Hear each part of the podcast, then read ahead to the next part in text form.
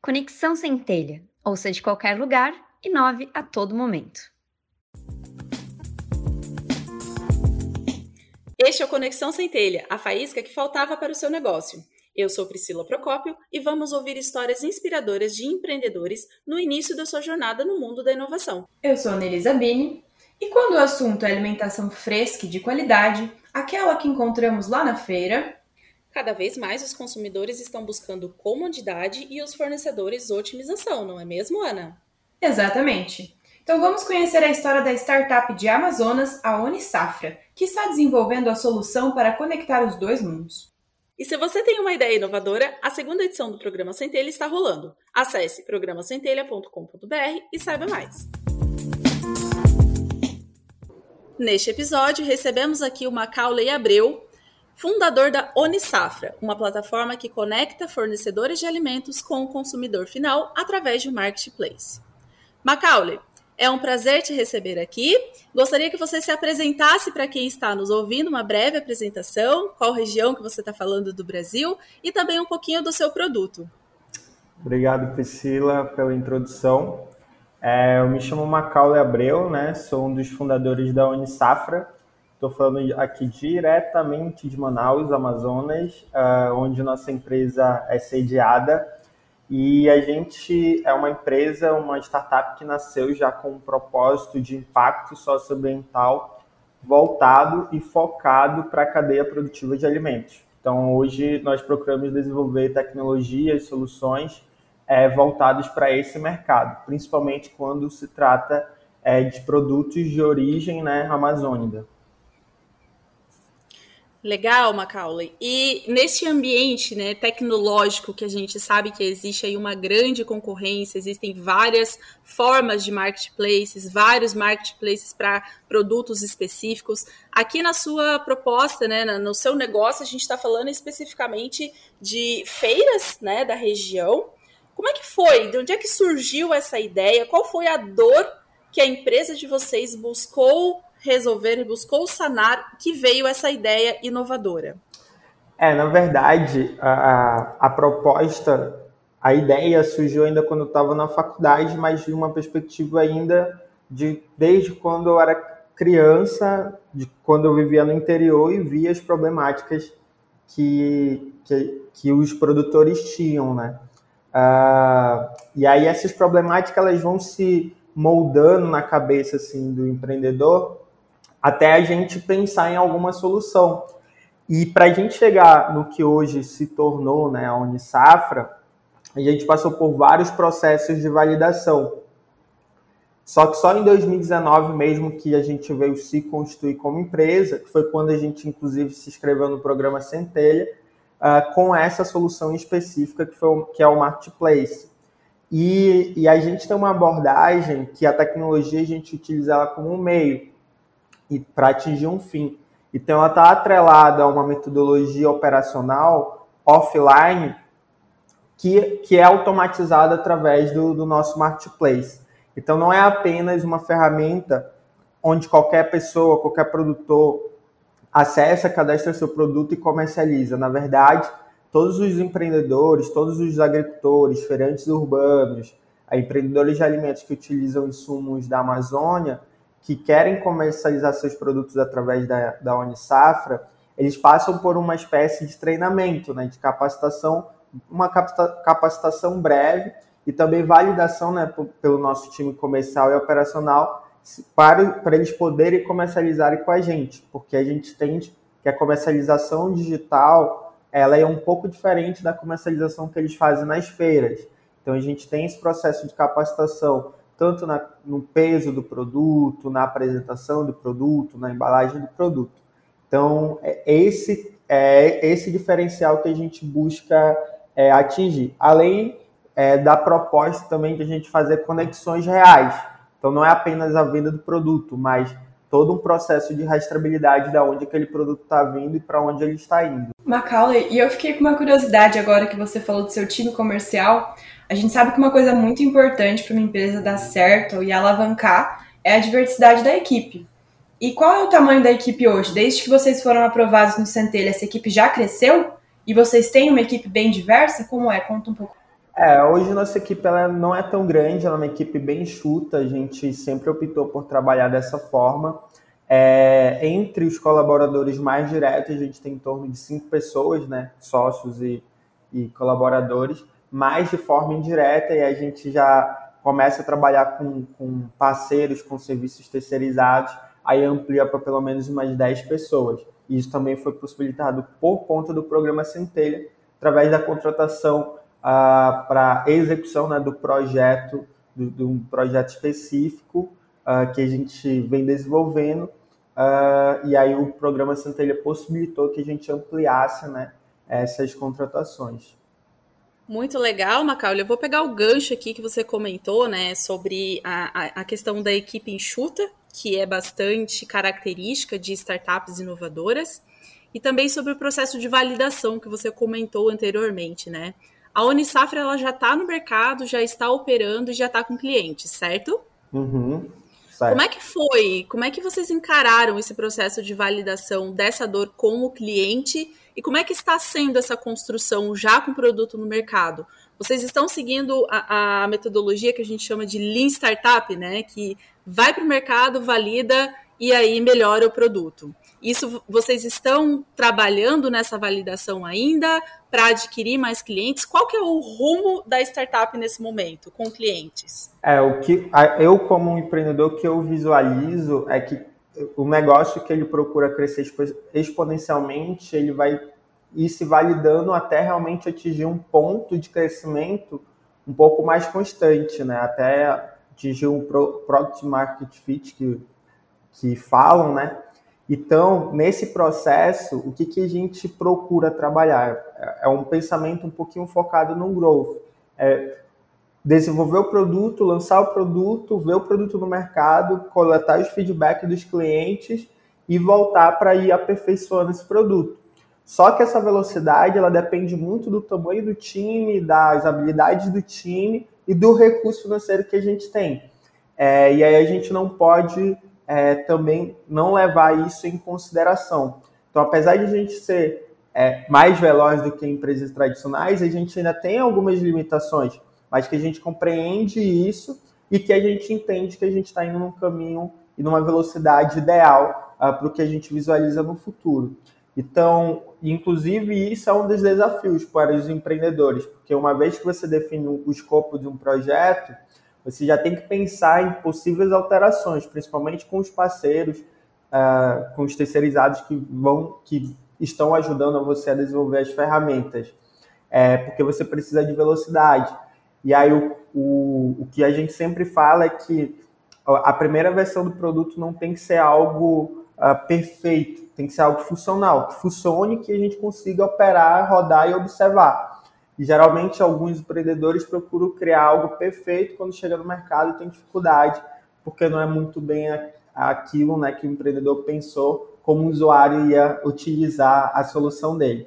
Então a gente tem muito esse pensamento de criar mecanismos de validação e de tempos em tempos e evoluindo né, esse produto. E não só a parte visual para o consumidor, mas também a parte é, de automação que a gente chama de back-end, né? parte da automação para o time interno, para o time de operação. Então a gente é, vai pensando nessas estratégias para a gente realmente conseguir focar em growth, que é o que no caso, no nosso caso, que é para consumidor final, é, uma, é um, um, dos segmentos mais difíceis de escalar, né? É, de você dar escala. Então, como é que a gente desenvolve uma ferramenta que o consumidor tem interesse, que a gente consiga sair de 100 para 1000, de 1000 para 10 mil, de 10 mil para 30 mil. Então, é esse é o pensamento que a gente procura ter e é isso que a gente busca. Bacana, bacana. E fica a dica para quem está ouvindo a gente, né, que a validação ela é muito importante para não se investir recurso e tempo em uma coisa que o cliente não quer. Né? Então, o programa Centelha ele tem muito essa característica também de fazer com que o empreendedor se desapaixone pelo produto. Né? Acontece muito de quando a gente tem um projeto, quando a gente tem uma inovação, a gente se apaixona por essa inovação e aí a gente não consegue visualizar outros meios de desenvolver, ou então a gente acaba investindo muito tempo e recurso em alguma coisa que quando chegar lá na frente ninguém vai querer comprar, né? Então, pela, pela tua fala aqui, Macaulay, a gente, é, eu consegui perceber assim que vocês já têm isso muito claro para vocês, né? Conta pra gente é, qual foi o perrengue que vocês passaram nesse processo de validação. Então, uma coisa que vocês fizeram, que vocês botaram fé que ia acontecer, que ia dar certo, e aí chegou lá na frente, quando foi validar com o cliente, tiveram que voltar, tiveram que pivotar, tiveram que fazer diferente. Aconteceu alguma situação dessa? Ah, aconteceu várias, né, ao longo da história da empresa, mas assim, o que acho que uma das coisas que é mais marcante foi quando a gente aqui o pessoal tem aqui no Amazonas o pessoal tem o costume de consumir pirarucu. E aí teve um período que a gente fez um, um, um teste né, de uma feira online uh, dentro da nossa plataforma para venda exclusiva do Pirarucu. E a gente teve umas boas vendas, né, vendas significativas. E o problema ocorreu na operação de entrega. Então, o que a gente tinha planejado para entregar em quatro horas, com diversos entregadores, levou é, desde a organização dos produtos até a entrega para o consumidor, passou um dia inteiro. Então, foi um transtorno total, assim, alguns clientes mais compreensíveis, outros nem tanto, mas isso foi um perrengue. E aí existem outros também. É, mas acho que esse foi um dos, dos mais críticos, assim. Uh, a gente já aconteceu do site cair em, em período que a gente está sendo divulgado de uma maneira orgânica na TV, e aí tem um pico de acesso, e, e, e aí a gente acaba atraindo os consumidores e também pessoas maliciosas. Então, já aconteceu também. Então, são coisas que vai acontecendo que a gente vai criando mecanismos, né? Para evitar. Então, inclusive, não para evitar só o mesmo erro, mas também até erros diferentes. Então, a gente já tenta, hoje já. Aí vai do amadurecimento do empreendedor também. Mas ah, isso é acontece que não tem como às vezes prever, erros acontecem, ah, inclusive em grandes organizações, em grandes startups. É, não dá para fugir, né? É só, só apanha quem, quem tá ali dando a cara a bater, né? É.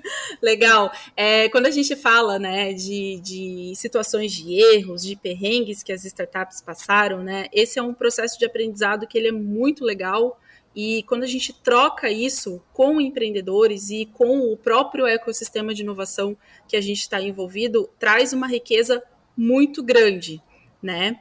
Nessa tua experiência como empreendedor, com, como a, a Unisafra ela já está no mercado, já está com validação com clientes, né? Já tem esse processo, já tem essa estrutura mais voltada para esse desafio de, de escalar, de conseguir trazer mais receita para a empresa, né? Para quem está começando agora, né? Quando, quando vocês. É, você comentou que a empresa surgiu quando vocês se inscreveram no programa Centelha, que vocês constituíram ali o, o CNPJ e trouxeram para poder participar do programa, né? Qual foi o maior desafio de vocês desse processo até aqui? Ah, com a gente, o CNPJ ele surgiu no mesmo ano, né, que foi lançado o Centelha, é, com alguns meses de diferença, a gente um pouco antes. É, e um, um, dos maiores desafios, desafios no nosso caso, uh, no início, era adequar o, modelo tributário para a operação que a gente fazia. Então, para o modelo de negócio que a gente tem, né? Então, isso é um desafio também que tem que ser muito alinhado com o contador, porque senão pode dar muitos problemas jurídicos, mas isso também depende muito do modelo de negócio que a startup opera. Se for um modelo B2B, que você fatura para a empresa, tranquilo. Mas for um modelo um pouco mais complexo, que envolve diversos fornecedores, clientes, então você tem que ter uma adequação tributária é, que não que não vai ser, ah, eu sou uma startup, não importa, você é uma empresa com CNPJ. Então você tem que entender esse modelo tributário para adequar a sua empresa para que não tenha os problemas, para que não tenha os problemas com, com questão de imposto e etc. Então esse foi um desafio grande que a gente teve que fazer com o nosso parceiro presta o serviço de, de, de contabilidade para a gente. A gente teve que desenvolver junto com eles ah, certinho, até mesmo a gente entender o que poderia e o que não poderia. Por quê? Porque isso pode viabilizar o negócio. Então, se você está no sistema tributário errado, se você faz um, um processo de tributação, de, é, de precificação do teu, do teu serviço, do teu produto, sem entender o modelo de negócio e o sistema e o modelo tributário que tu vai se enquadrar, tu pode perder dinheiro. E aí, às vezes, a gente só vai descobrir depois. Então, aconteceu com a gente também é, é, essa, essas coisas. E eu acho que um outro desafio realmente é evoluir com a tecnologia. Então, uh, a gente vive hoje numa crise uh, de mão de obra né, voltada para a tecnologia.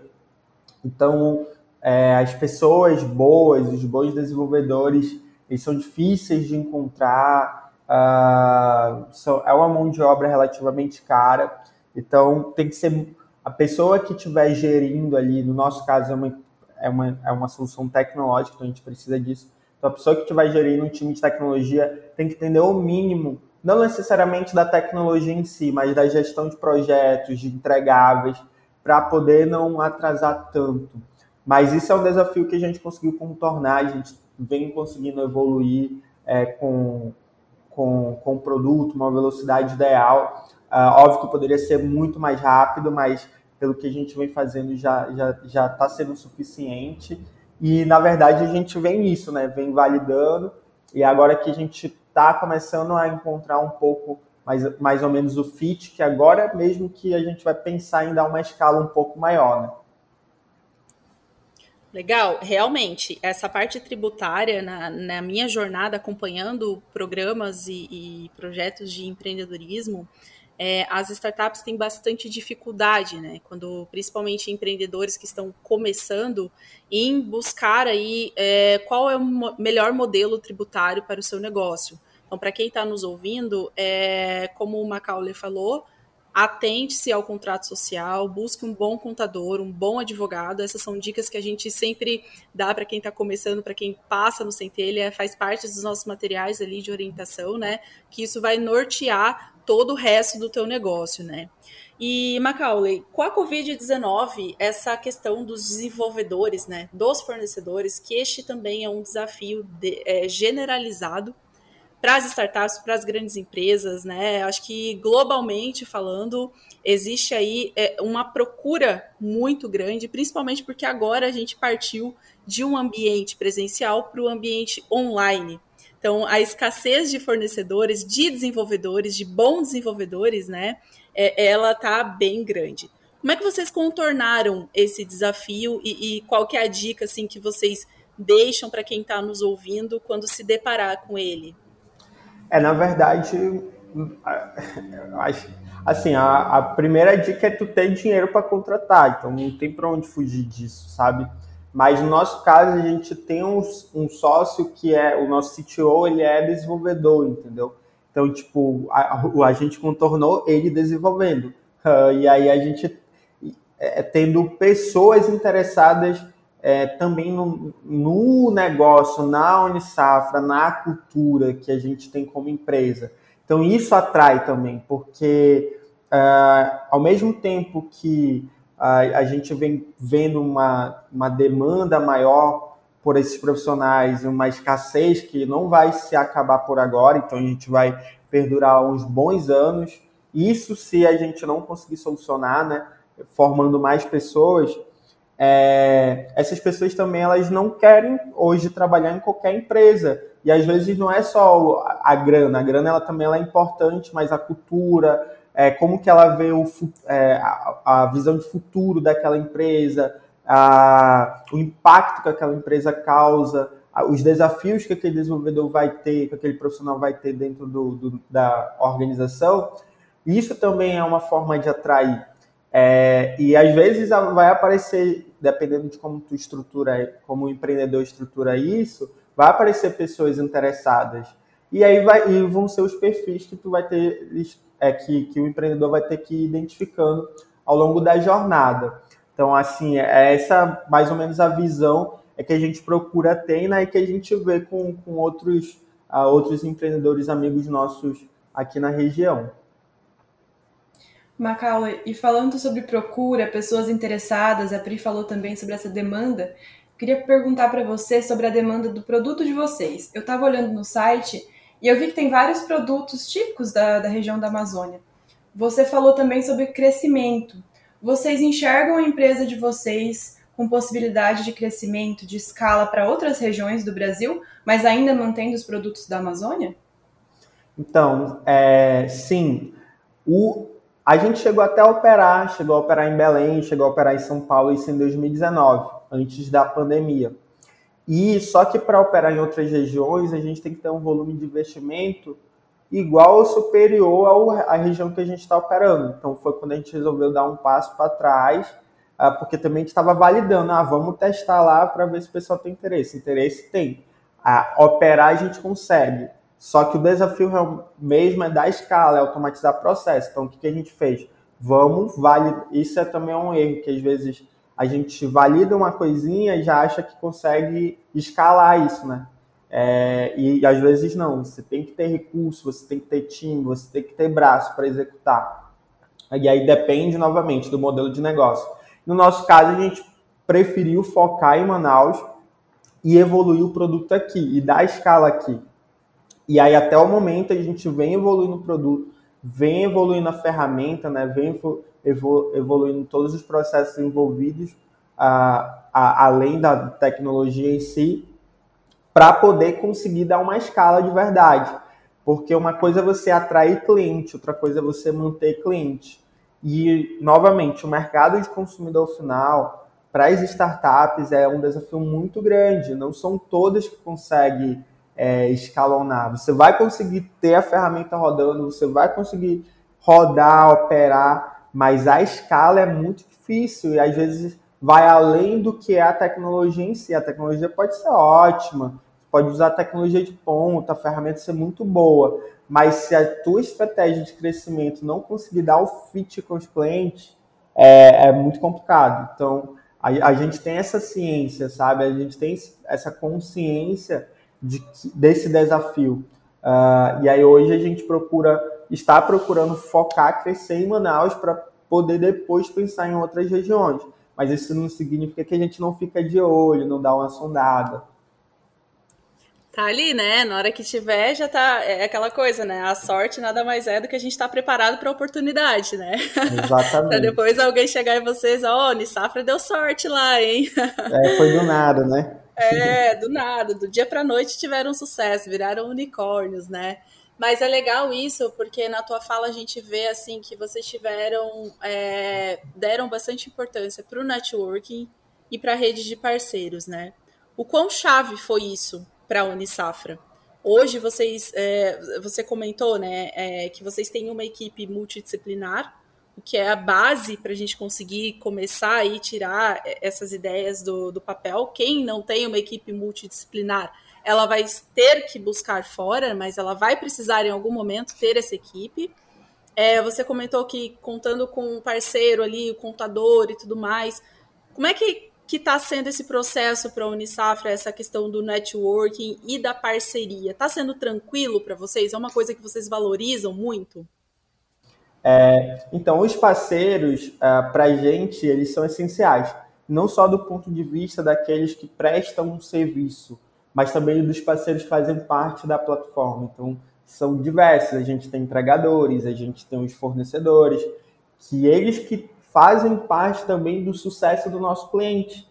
Porque se o produto não estiver bom, se a embalagem, se, não, se ele não estiver organizado, se o entregador não for eficaz, a gente acaba não tendo uma satisfação ali na ponta. Então, é, é um pouco complexo a operação, só que a gente procura simplificar para realmente é, deixar o um modelo redondinho para dar escala. É, então, é, eles são essenciais.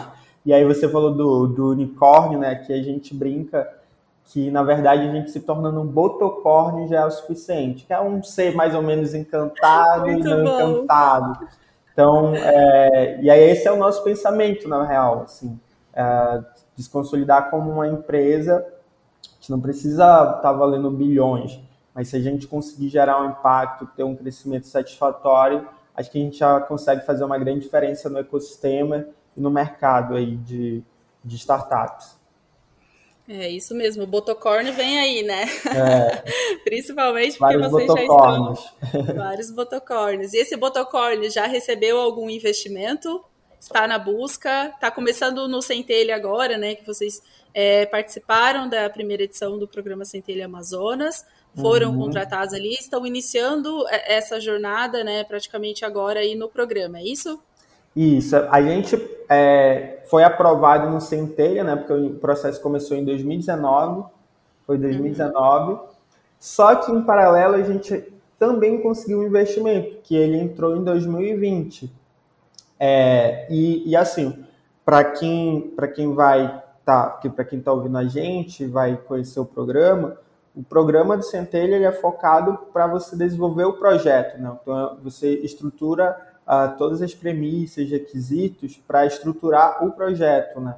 É, e, e aí isso é interessante para a gente, porque como a gente tem um recurso para estruturar o projeto, quando a gente foi pegar o investimento, a gente focou uh, também, né, para dar uma evolução, uma evoluída no, nas, nas tecnologias, mas também para a área comercial.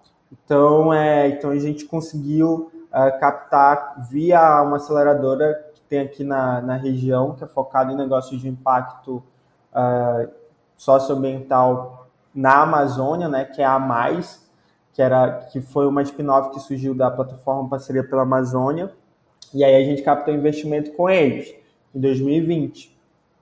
E aí a gente vem executando né, esse investimento, uh, e agora a gente vai se preparar. Tá?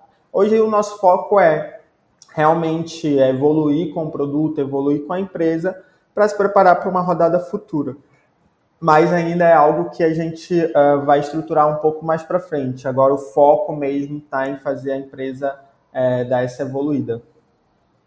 Olha que maravilha, já começou com um investimento legal aí de aceleradora, isso é importante, né? Quanto mais incentivos a gente tem neste, neste momento, melhor, né? O Centelha ele é o primeiro impulso para quem quer empreender, né? Já, já diz o seu slogan ali. Macaulay, para a gente ir se encaminhando aqui então para o final da nossa conversa, o que, que você gostaria de ter ouvido neste processo quando você estava começando, né? É, o que, que você gostaria, qual conselho que você gostaria de ter ouvido? E aí você deixa aqui para quem está interessado em se inscrever no Centelha, para quem está buscando apoio de programas né, é, nacionais de empreendedorismo. Qual que é a dica que você deixa? É, o ponto que, que os empreendedores não podem perder de vista? O que, que mais marcou para você nessa trajetória como empreendedor? Eu acho que é, acho que o principal ponto que eu acho que hoje eu enxergo, se eu tivesse conhecimento que eu tenho hoje anteriormente, seria a questão de focar no cliente, focar em faturar. Tipo, às vezes até deixar abrir mão de participar de algum programa. E aí a gente está falando aqui para empreendedores a nível nacional, e é isso. Abrir mão, às vezes, de um programa de aceleração, pré-aceleração e etc. É, para focar em vender. Tipo, não tem como uma empresa crescer sem vender. Então, tu só vai evoluir teu produto se tu estiver vendendo, porque vai ser a partir da, dos teus clientes que ele, tu vai receber feedback. Uh, então, tu só vai conseguir manter teu time se tu estiver vendendo, porque se tu não estiver vendendo, tua empresa não gera caixa, tu não consegue pagar teu time. É, tu só vai conseguir investimento se tu estiver vendendo, porque se tu não estiver vendendo, uh, você não vai ter tração suficiente para captar o investimento. Então, acho que esse é o pensamento que tem que ter e também entender qual é a fase que você está, né? Porque no caso do programa Centelha, ele pega ali a, as ideias iniciais ou em pré-operação ou no início de operação, né? Para evoluir ali o produto. E aí tá tudo bem, só que uma vez que você capta esse recurso, consegue evoluir o produto, foque em venda. Porque a gente às vezes tem muitos é, empreendedores que focam é, no investimento e ele é importante, principalmente para uma empresa que quer crescer exponencialmente, porque é a partir da injeção de recursos que tu consegue realmente tracionar. Não tem como fugir disso. Uh, Existem algumas outras é, startups que conseguem fazer bootstrap, né, crescer com, com o seu próprio caixa, mas vender é imprescindível. Tipo, não tem como fugir disso. Acho que tem que ser o foco principal de todo o time. Então, todo time tem que saber vender. E hoje a gente vem penando com isso na empresa, uh, justamente pensando nessa questão da atração, né? Não dá para demorar muito para colocar no mercado, né? Senão perde o timing e perde o investimento ali também, né? Exatamente. Macaulay, última pergunta para a gente finalizar. E mais para dar um incentivo, assim, porque muita gente olha centelha, pensa, nossa, eu quero ter uma ideia, eu quero empreender, mas as pessoas ficam com medo. Então, eu vi também que além desse financiamento que vocês receberam, vocês também tiveram apoio da Agência dos Estados Unidos para Desenvolvimento Internacional. Você acha que o Centelha ajuda de alguma forma ou ajudou de alguma forma nesses reconhecimentos que a Unisafra teve? É, quando, quando a gente é selecionado por algum programa, a gente tem o selo daquele programa. Então acaba sendo como se fosse uma recomendação para outros, outros programas, outras instituições que estiverem avaliando a nossa empresa.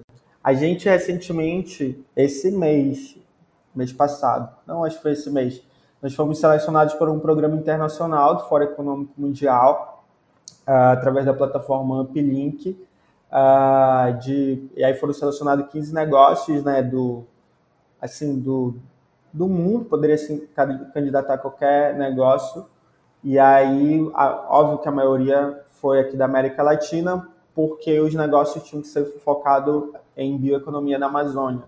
Então, para a gente passar pra, por esse programa, a gente já tinha que ter um mínimo de estrutura, um mínimo de, é, de reconhecimento, de validação, de, é, de seleção por outros, por outras, outros programas, né? Então, para a gente foi muito importante, porque não é nem pela ideia de internacionalizar a empresa, uma vez que a gente está focando em crescer aqui em Manaus, mas pela ideia de se conectar com negócios de outras regiões, de outros países, uh, e também com mantenedores, financiadores, parceiros de outros países que estão olhando para o impacto, que, tão, é, que estão alinhados com o impacto que a gente quer causar.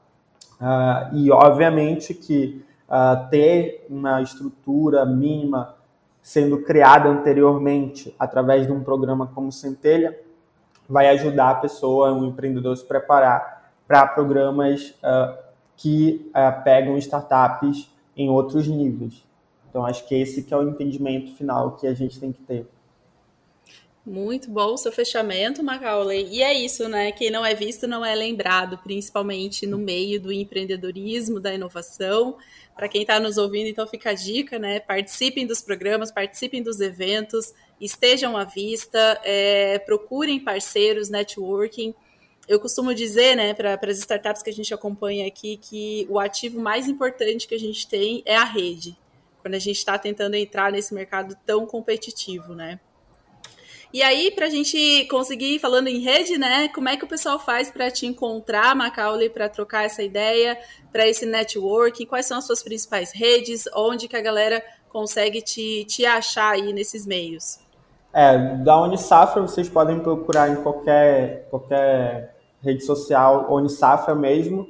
E eu é, procurei Macaulay Abreu. Macaulay Abreu no Instagram, Facebook LinkedIn. E e-mail macaulay.unisafra.com. Beleza?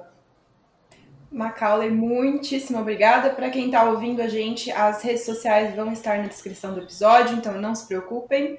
Muito obrigada pela conversa, pelo bate-papo. A gente aprendeu muito hoje com você.